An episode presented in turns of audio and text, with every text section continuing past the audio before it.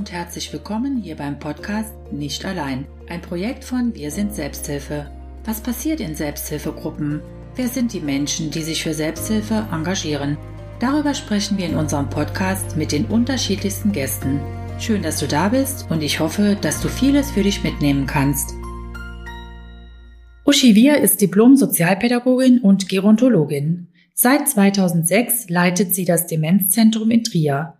Zum Demenzzentrum gehört auch die Selbsthilfe. Es gibt Gruppen sowohl für Betroffene als auch für Angehörige. Liebe Uschi, schön, dass du dir Zeit genommen hast, hier im Podcast meine Fragen zu beantworten. Herzlich willkommen. Ja, danke schön.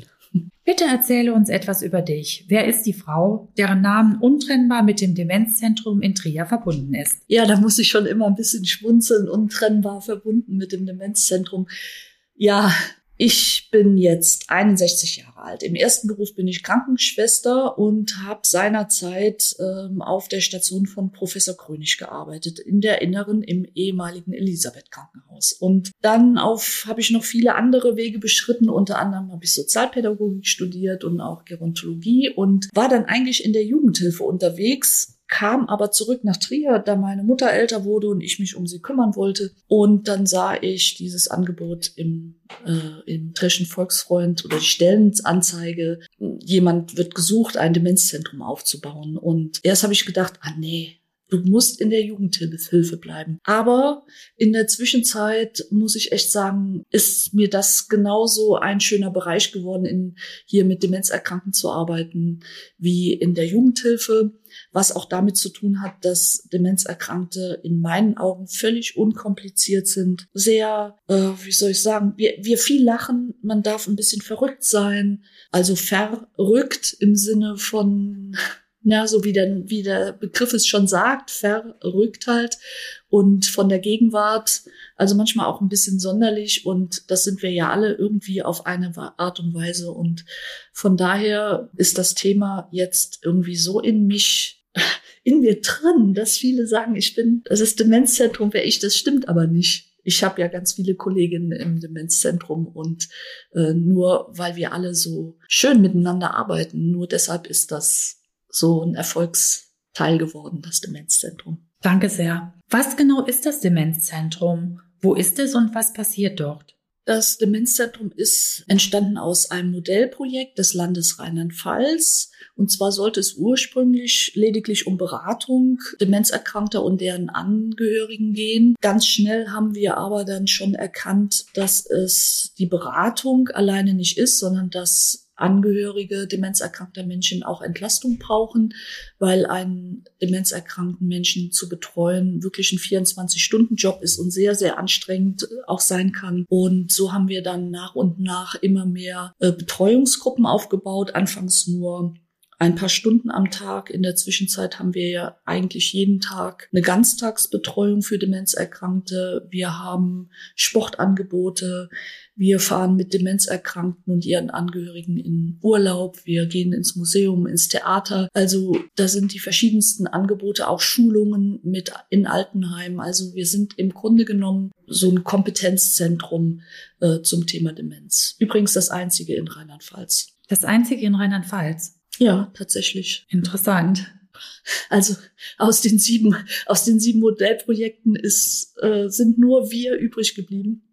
Alle anderen sind leider mehr oder weniger wieder, wie das bei Modellprojekten oft so ist, wurden dann nicht weiterfinanziert und ja, haben es dann irgendwie nicht geschafft. Schön, dass es das Zentrum in Trier gibt. Ja. Du bist Sozialpädagogin und Gerontologin. Ja. Sozialpädagogin dürfte vielen ein Begriff sein, aber was macht eine Gerontologin? Gerontologie ist die Forschung des Altwerdens. Also quasi ist das so eine Durchschnitts, also da geht's um viele andere Themen außer um äh, Demenz. Da geht's auch um typische Alterserkrankungen wie Rheuma oder Depressionen. Also es geht im Grunde auch darum zu gucken, äh, wie hat sich das Altern verändert. Also wenn ich überlege 1900 75, als meine Oma gestorben ist in der Zeit, da war alt zu sein, war man da mit 70, war man eigentlich schon total alt. Und wie hat sich das heute verändert? Heute ist es so, dass wir mit 70 oftmals erst richtig anfangen zu leben.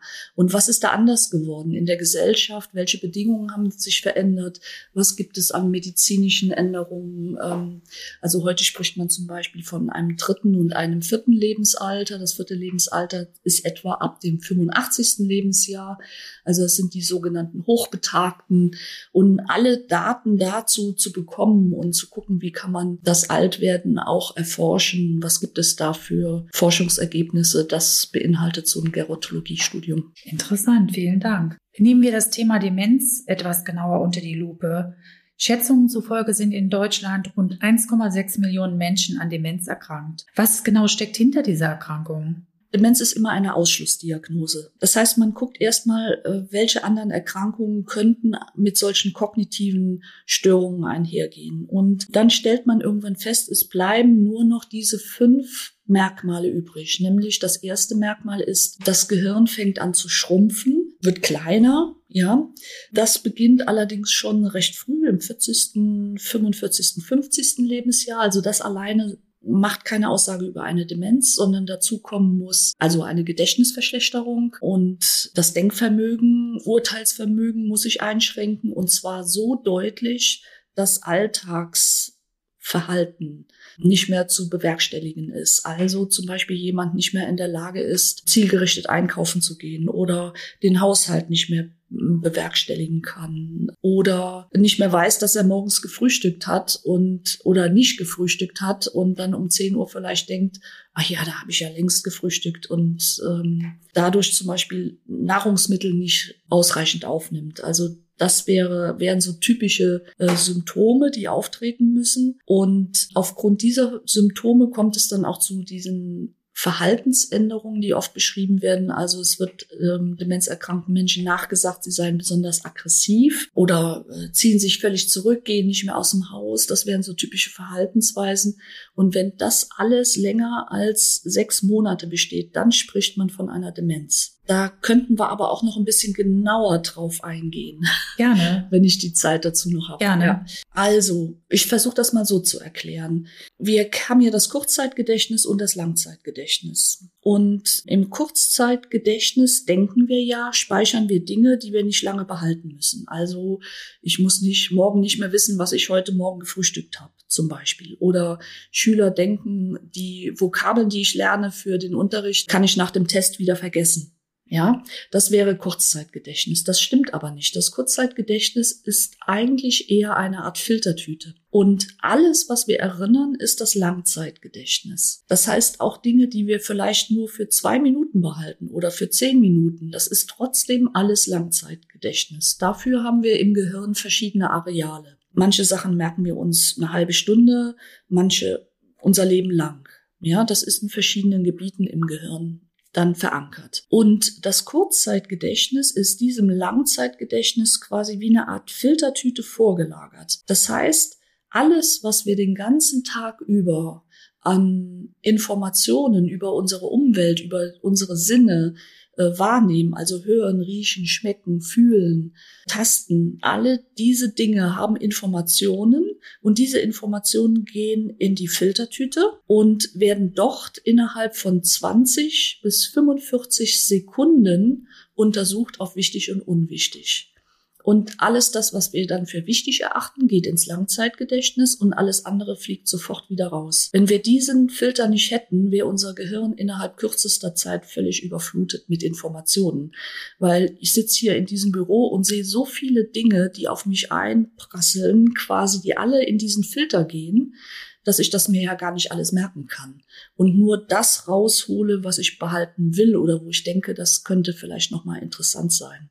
Und dieser Filter ist bei einer Demenz verstopft. Also ein demenzerkrankter Mensch nimmt die gleichen Dinge wahr wie alle anderen auch, aber der Informationsgehalt dieser Dinge gelangt gar nicht ins Langzeitgedächtnis, sondern das fliegt genauso schnell raus, wie es reingegangen ist, weil dieser Filter arbeitet im Zeitraum von 20 bis 45 Sekunden. Das heißt, ein Demenzerkrankter frühstückt, hat nach einer halben Stunde vergessen, also eigentlich hat er nicht vergessen, sondern diese Information ist nie abgelegt worden im Gehirn, dass er gefrühstückt hat. Und nach einer halben Stunde guckt er auf die Uhr und denkt, ach, halb zehn, dann habe ich ja bestimmt gefrühstückt. Er kann das aber nicht, so wie wir alle, überprüfen im Gehirn, hat das tatsächlich stattgefunden, weil diese Information nie ankam. Und das ist also ein Riesenunterschied zwischen einer, sage ich mal, Altersvergesslichkeit und einer Demenz, weil bei einer Altersvergesslichkeit, also ich bin jetzt 61 Jahre alt, äh, ich merke natürlich auch, mein Gedächtnis wird schlechter. Das hat etwa mit dem 40., 45. Lebensjahr angefangen, nämlich als mein Gehirn irgendwie einfach geschrumpft ist, so wie alles an meinem Körper schrumpft.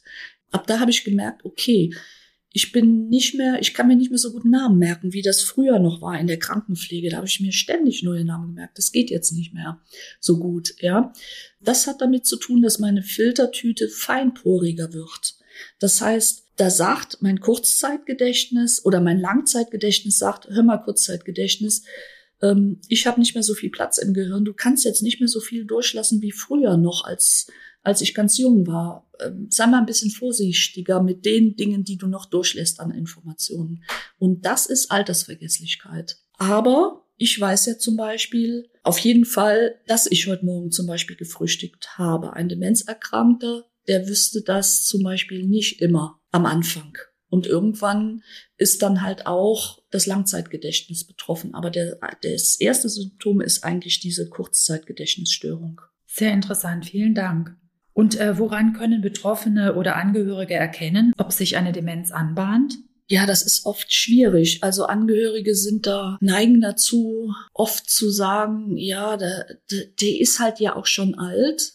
Also wenn ich mir vorstelle, ich lebe seit 50 Jahren mit meinem Partner zusammen zum Beispiel und ich merke, der ist jetzt 80 und er fängt an so ein bisschen tüdelig zu werden, dann würde ich das ja auch erstmal so bezeichnen als Tüdeligkeit. Aber wenn zum Beispiel so ein Verhalten auftreten würde wie, man hat einen Termin ausgemacht beim Hausarzt und man sagt dann morgens zum Partner, jetzt komm Josef, wir müssen ja los, wir haben ja den Termin und der Partner sagt, was für ein Termin? Ja, und ich sage dann, ja, der Hausarzttermin, den wir ja ausgemacht hatten. Wieso? Wir haben doch keinen Hausarzttermin ausgemacht. Das wäre sowas Typisches, wo ich dann sagen würde, okay, da muss man genauer hingucken. Mhm. Also eigentlich gilt die Devise, je früher man eine Demenz erkennt, desto besser ist es. Wobei Demenz ist halt eine Erkrankung, die vielen Angst macht und über die man nicht gerne redet und die man auf keinen Fall haben möchte. Von daher schieben Angehörige das leider oft raus, zum Arzt zu gehen.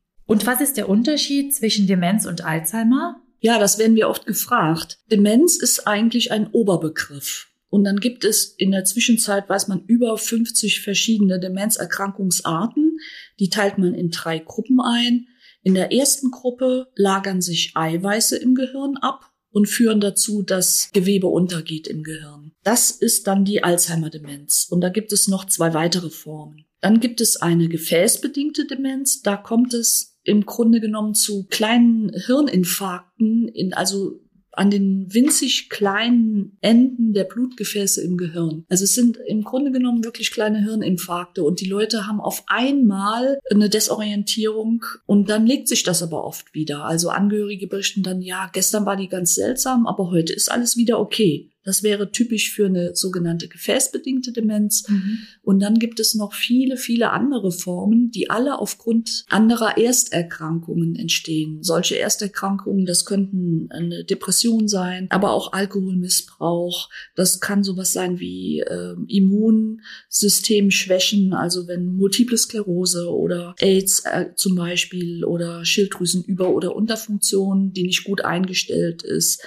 Also unendlich viele andere Erkrankungen können das sein. Also von daher ist es schon wichtig, gerade für junge Menschen sich früh diagnostizieren zu lassen, finde ich schon wichtig. Jung heißt für uns 65. 70. Lebensjahr. Und was können sowohl Betroffene als auch Angehörige tun, wenn der Arzt eine Demenz diagnostiziert hat? Ja, am besten so schnell wie möglich eine Beratungsstelle aufsuchen, weil ich erfahre immer wieder, ich hatte jetzt gerade einen 61-jährigen Mann mit seiner 51-jährigen Frau. Der Mann ist demenzerkrankt. Er hat die Diagnose bekommen, war noch voll im Berufsleben drin. Die haben gesagt, das war wie ein Schock und sie haben erstmal wussten sie überhaupt nicht, was sie machen sollten. Also so schnell wie möglich eine Beratungsstelle aufsuchen, um fit zu werden zu dem Thema und zu gucken, wie können wir trotzdem unser Leben noch positiv gestalten. Das Wichtigste ist eigentlich, wie können wir eine Kommunikationsform finden, auf der wir uns noch verstehen. Mhm. Gibt es auch ein Zurück bei Demenz, also dass sich eine Demenz nochmal rückentwickelt? Nein, leider nicht. Also es kann sein, dass eine Demenz stehen bleibt über einen, lang, über einen langen Zeitraum. Aber es kommt eigentlich, ich habe es noch nicht erlebt, dass es zu einer Verbesserung kommt. Allerhöchstens, wenn halt, wenn es vielleicht eine Fehldiagnose war.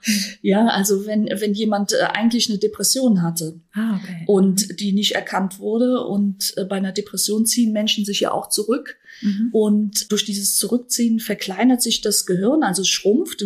Der, das Gehirn ist wie ein Muskel, das will arbeiten. Und äh, wenn ich mich aber zurückziehe, dann arbeitet das Gehirn nicht mehr so viel.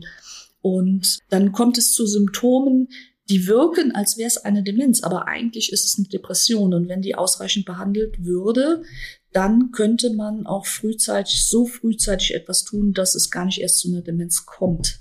Herzlichen Dank, sehr spannend. Du hast sehr viel Erfahrung mit Menschen, die an Demenz erkrankt sind. Mhm. Was ist deiner Meinung nach das größte Missverständnis, das es gegenüber Betroffenen gibt? Oft ist es so, dass man von Demenzerkrankten denkt, dass die irgendwann sabbernd in der Ecke sitzen und nicht mehr wissen, wie sie heißen oder wo sie wohnen. Das ist nicht so. Ein Mensch mit einer Demenz bleibt sein Leben lang genauso klug, wie er vorher war. Was halt passiert ist, dass Menschen mit einer Demenz den Zugriff auf bestimmte Erinnerungen nicht mehr haben. Wir können uns das vielleicht so vorstellen, wir haben ein ganz langes Regal im Kopf und auf diesem Regal stellen wir alle Tausende von Ordnern ab, in denen wir alles speichern, was wir uns merken müssen. Also da sind Dinge drin, dass ich weiß, wie eine Regenrinne aussieht oder dass die Maschine, die bei mir in der Küche steht, eine Kaffeemaschine ist. Und jetzt beginnen aus diesem Regal einzelne dieser Ordner rauszufallen. Und dieser Inhalt ist dann nicht mehr verfügbar. Und zwar geht dieses Rausfallen immer vom Heute in die Zeit früher.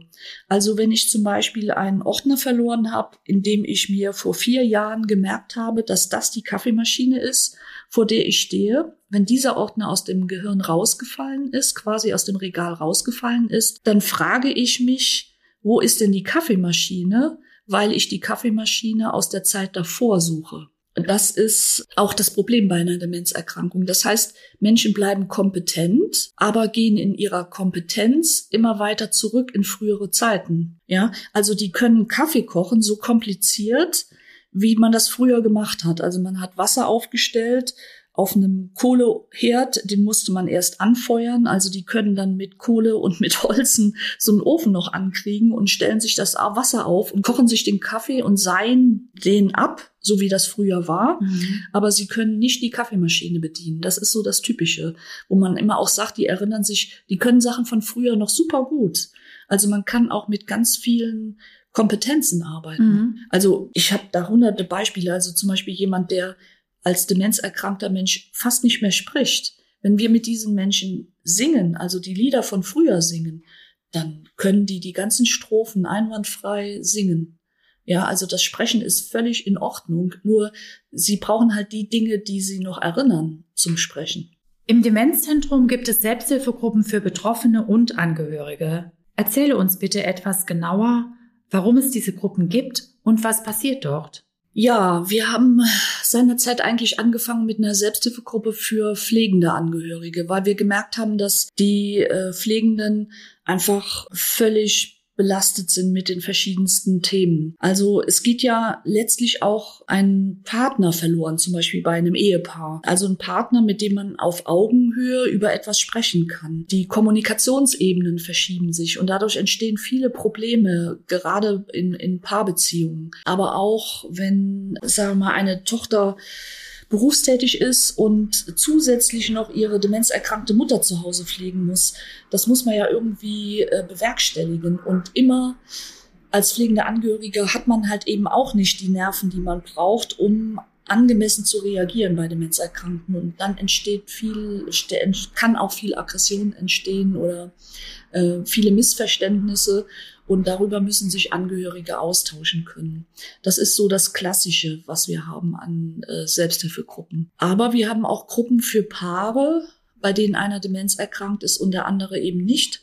Da arbeiten wir zum Teil zusammen in über ein Sportangebot, das dann beide zusammen machen. Aber wir geben dann auch die Möglichkeit, dass diese Paare sich trennen. Das heißt, ich arbeite dann als Sozialpädagogin über das Medium Kommunikation mit den Angehörigen. Ähm, die tauschen sich miteinander aus und die Demenzerkrankten arbeiten mit einer Ehrenamtlichen quasi auch an ihrer Erkrankung. Aber wir nehmen uns quasi den Sport als Mittel um zu zeigen, was alles noch geht, also um die Leute auch psychisch aufzubauen, ihnen das Gefühl zu geben, ich kann noch was. Das sind so diese typischen zwei verschiedenen Arten von Selbsthilfegruppen, die wir haben. Sehr schön. Und wer kann sich an euch wenden?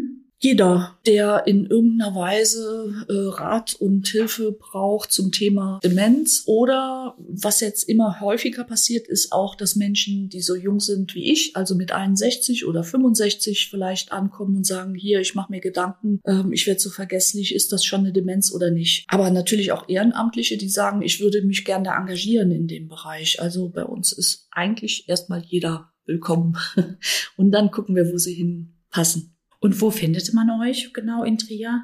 Wir sind im Altbaugebäude vom ehemaligen Elisabeth Krankenhaus. Das sage ich immer noch dazu. Das ist jetzt das Mutterhaus Nord, also was so landläufig als Corona-Krankenhaus lief, im Altbaugebäude. Das ist ein Ärztehaus, da sind verschiedene Ärzte untergebracht und da befindet man uns in der Engelstraße 31.